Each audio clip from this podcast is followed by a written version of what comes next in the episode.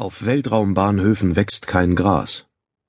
Daran sind nicht die alles verschlingenden Flammen der Triebwerke schuld, über die Journalisten so gern schreiben. Nein, es regnen einfach zu viele Gifte zu Boden, wenn die Trägerraketen aufgetankt werden oder Brennstoff notfalls abgelassen wird, wenn mal eine Rakete auf dem Starttisch explodiert oder die verschlissenen Leitungen durch kleine, unvermeidlich auftretende undichte Stellen Flüssigkeit verlieren. Aber dieses Kosmodrom lag nicht auf der Erde. Ich saß im Gras, am Rand eines gewaltigen, uneingezäunten grünen Feldes. Man hätte es für einen Tennisplatz von Riesen halten können oder für die Ausgeburt der kranken Fantasie eines golfverrückten Milliardärs. Allerdings war hier gar kein Geld in Umlauf.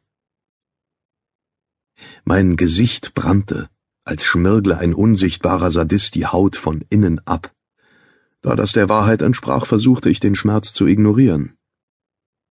Wie auf dem Präsentierteller ragten auf dem Grün des Kosmodroms völlig chaotisch kleine silbrige Raumschiffe empor.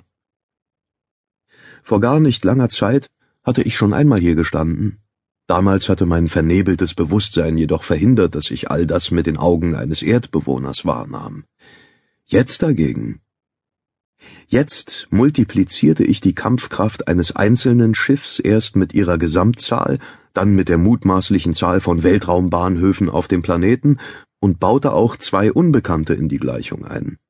Nämlich sowohl die Schiffe, die gerade durchs All flogen oder auf den Planeten der Freunde warteten, wie auch jene Raumkreuzer, die den Orbit nie verließen. Das Ergebnis war natürlich sehr ungenau.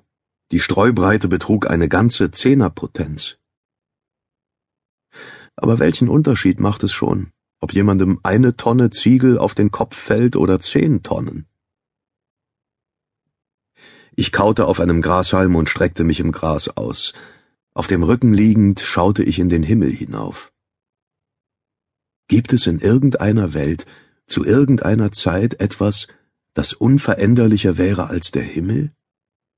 Da liegen, den säuerlichen Saft auf den Lippen schmecken, spüren, wie der endlose Himmel an einem zieht, einen einsaugt, wie die Welt sich umdreht. Und schon liegt man nicht mehr auf dem Rücken, entspannt und faul, mit zusammengekniffenen Augen in die Endlosigkeit blinzelnd, sondern der ganze Planet lastet einem auf den Schultern, und man hält ihn über dem Himmel hoch. Der letzte und einzige Atlas. Der Saft des Grashalms war bitter und ätzend, hervorgebracht von einer fremden Erde. Den Himmel bedeckte eine aparte Zierdecke aus Wolken für angenehm kühles Wetter. Durch ein solches Gitter fällt man nicht. Hm. Nicht ich habe diese Welt auf den Schultern zu tragen. Ich drehte den Kopf und zwang den Planeten damit, sich mir unter die Füße zu legen. Ich betrachtete den reglosen Körper neben mir. Der Mann lebte, würde aber eine ganze Weile bewusstlos bleiben. Bist du fertig, Kuakua? fragte ich laut. Ja, eure Gesichter und eure Haut sind jetzt identisch, antwortete mein Symbiont, tonlos flüsternd. Danke. Soll ich die Figur angleichen? Der Mann war kräftiger und größer als ich, eine Tarnung würde mir nicht schaden. Doch allein der Gedanke an jene neuerlichen Schmerzen, die mit der Transformation des Körpers einhergehen würden, löste leichte Panik in mir aus. Äh, nein, das ist nicht nötig. Ich richtete mich in Hockstellung auf und zog dem Mann die Kleidung aus, nur gut, dass man auf diesem Planeten einen weiten Schnitt bevorzugte.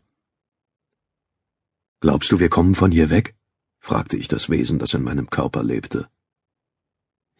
Vielleicht,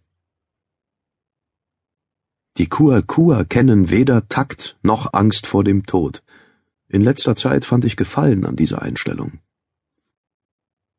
Nachdem ich mir die Sachen des anderen Mannes angezogen hatte, stand ich auf. Fünfhundert Meter vor mir machte ich flache, fensterlose Bauten aus. Waren das Hangars, Werkstätten oder Treibstofftanks? Ob sie Riemers Schiff womöglich noch gar nicht zerstört haben? Fragte ich voller Hoffnung.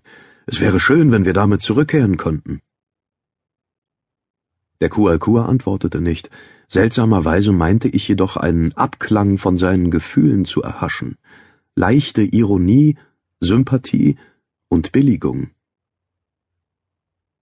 Ob sich ein Wesen, das als lebender Mechanismus dienen muss, als Panzerung und Lenkvorrichtung eines Torpedos in die Technik hineinversetzen kann?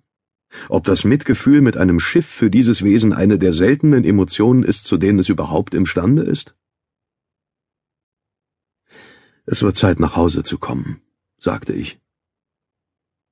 Nur für diejenigen, die ein Zuhause haben. Habt ihr denn kein?